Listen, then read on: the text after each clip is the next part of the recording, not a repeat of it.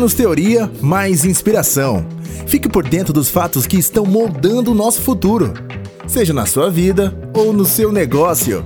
Escute nossas cápsulas de histórias de consumo rápido e comece já a fazer parte do futuro. Seja bem-vindo à nossa terceira temporada. Produção e patrocínio New, a agência digital focada em ajudar as empresas a se conectarem ao seu propósito.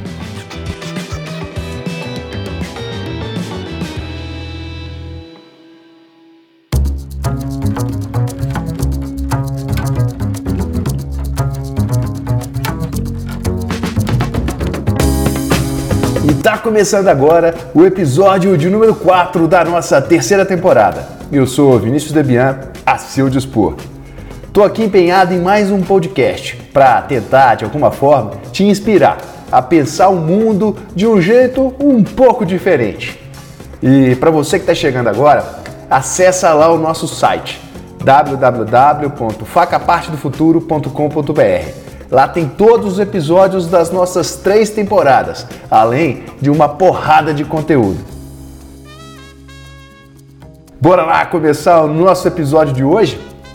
Bem, o nosso podcast de hoje é uma homenagem a ele, Arthur C. Clarke, futurista e escritor, dono da obra que inspirou o clássico 2001, O Odisseia no Espaço. Ele é o responsável pelo livro O Sentinela, de 1948. O homem tinha uma certa predisposição para acertar o futuro, prevendo acontecimentos que ainda estavam muito longe, mas muito longe de acontecer. Não só sobre a ciência, mas também sobre o futuro da humanidade. Ele sempre se mostrou fascinado por aprender ele estudou física, matemática, além de ser um fascinado, um apaixonado por astronomia. Na visão de Clarke, os habitantes mais inteligentes do mundo no futuro não vão ser os homens ou os macacos. Para ele, vão ser as máquinas. As máquinas um dia vão acabar superando seus criadores. é para se pensar, hein?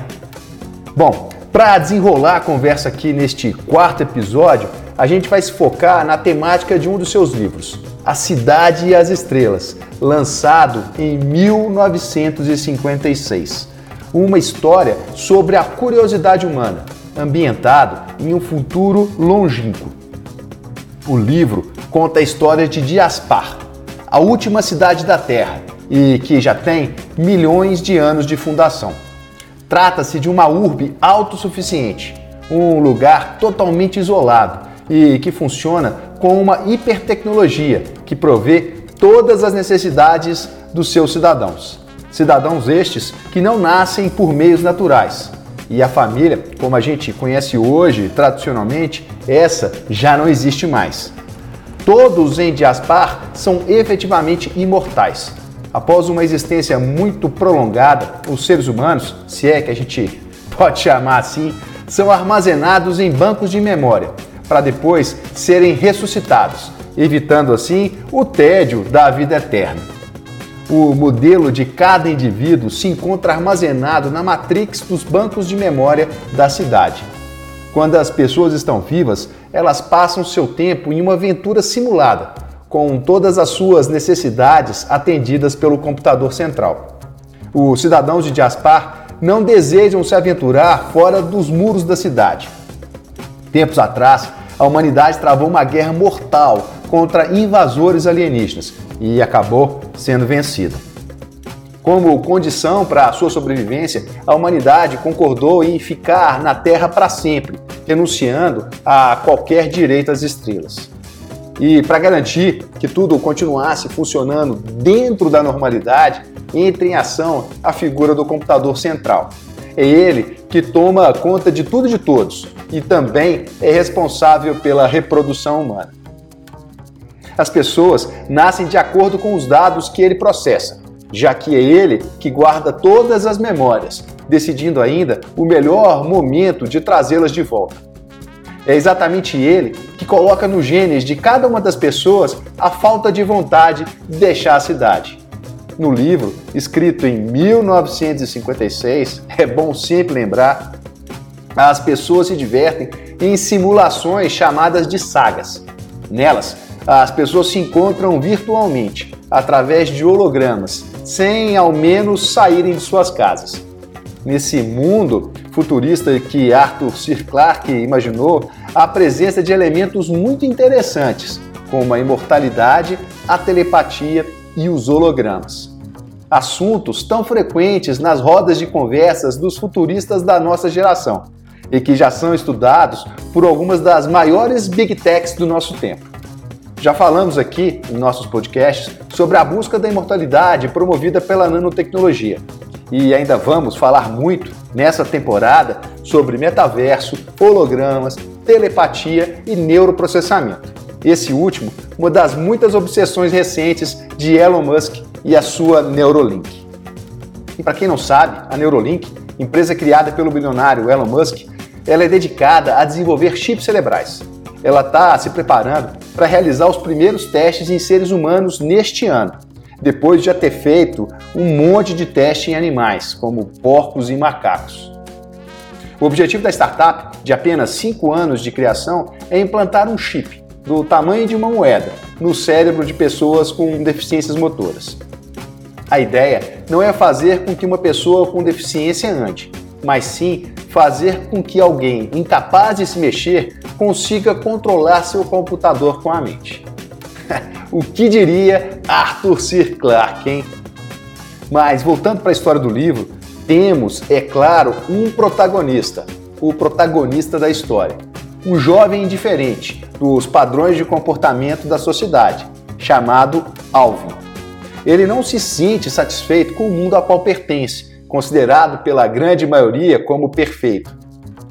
Seria uma inspiração, anos depois, para o jovem Neil, aquele rapaz da trilogia que agora ganhou um quarto filme, Matrix? Um filme de 1999, hein? A Cidade as Estrelas não é uma história sobre guerra e poder, mas sim uma história sobre descobrimento. Alvin não tem medo do que é incompreensível e, por isso, percorre os lugares mais obscuros das galáxias pelo desejo da descoberta. É importante dizer aqui que em Diaspar as religiões não existem mais, tampouco a mentira e o desejo pelo poder de controlar o povo.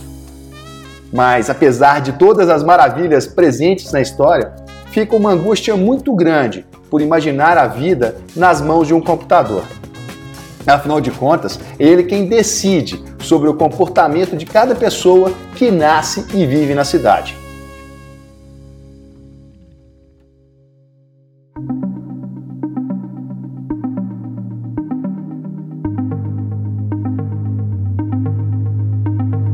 E assim, Arthur C. Clarke nos inspira através de várias perguntas. Até onde vai a falsa perfeição promovida por um grande condicionamento? Por que a grande maioria aceita tudo a troco de nada? Até quando seus planos e principalmente seus medos são verdadeiramente seus? Até onde vai a nossa curiosidade e os nossos limites criativos? A capacidade individual de agir sem inteligência em um universo tão inteligente é algo que precisa ser revisto as respostas certas surgem rapidamente em nossa consciência. E a relação de novas ideias, os famosos insights, são uma constante do nosso processo mental. Basta repararmos mais. Basta prestar mais atenção.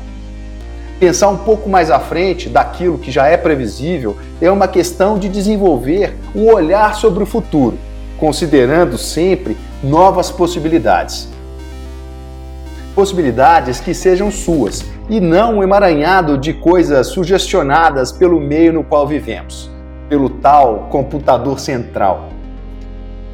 Como já dizia Terence McKenna, quem não tem um plano acaba se tornando parte do plano de alguém.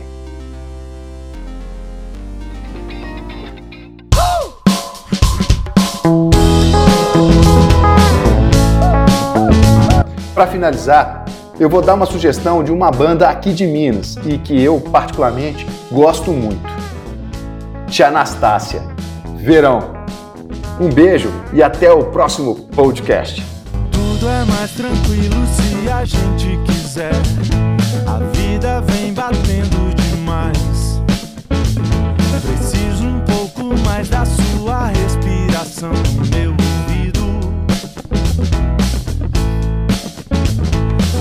A NASA descobriu uma nova constelação.